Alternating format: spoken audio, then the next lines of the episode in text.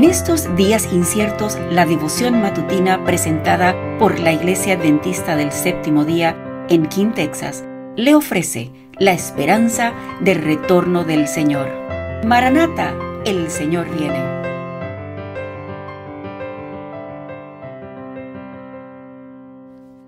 Este es su matinal para hoy, 9 de febrero del 2024.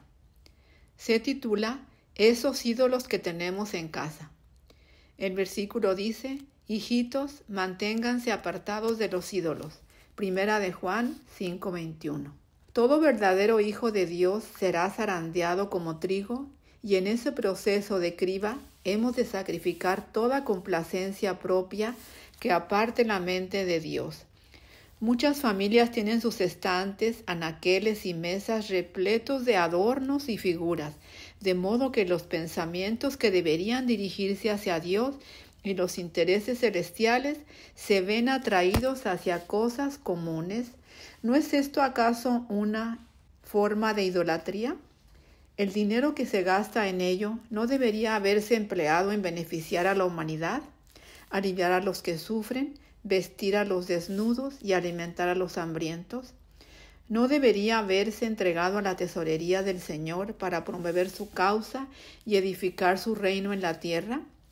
Se trata de algo realmente trascendental y nos ha sido presentado a fin de que nos liberemos del pecado de la idolatría. Seremos ricamente bendecidos si obedecemos las palabras pronunciadas por el Santo de Israel. No tendrás dioses ajenos delante de mí. Éxodo 23. Mucha gente se está sobrecargando con preocupaciones y una ansiedad innecesarias al dedicar tiempo y esfuerzos a los adornos superfluos que llenan sus casas. Se requiere el poder de Dios para apartarse de todo eso, porque constituye auténtica una idolatría. Aquel que escudriña los corazones desea liberar a su pueblo de todo tipo de idolatría, que la palabra de Dios, el sagrado libro de la vida, ocupe los anaqueles que ahora están repletos de adornos inútiles.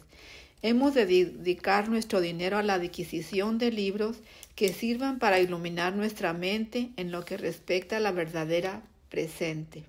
Segunda de Pedro 1.12. Hagamos nuestra la palabra de Dios como el tesoro de amor y sabiduría infinita. Esta es la guía que muestra Qué beneficioso sería que todos estudiáramos las escrituras con toda reverencia, oración y espíritu de entrega a Dios. Escudriñemos a fondo nuestros corazones para descubrir y romper hasta los hilos más sutiles que nos unen con los hábitos mundanales que desvían nuestros pensamientos de Dios. Roguemos al Señor que nos haga ver todo lo que aleja nuestros pensamientos y afectos de Él. Mensajes selectos, tomo 2, páginas 366 y 367. Dios les bendiga. Amén. Gracias por acompañarnos. Comparta con otros esta bendición y recuerde seguirnos en las redes sociales y visitar nuestra página web. La información la puede encontrar en las notas del episodio. Bendiciones.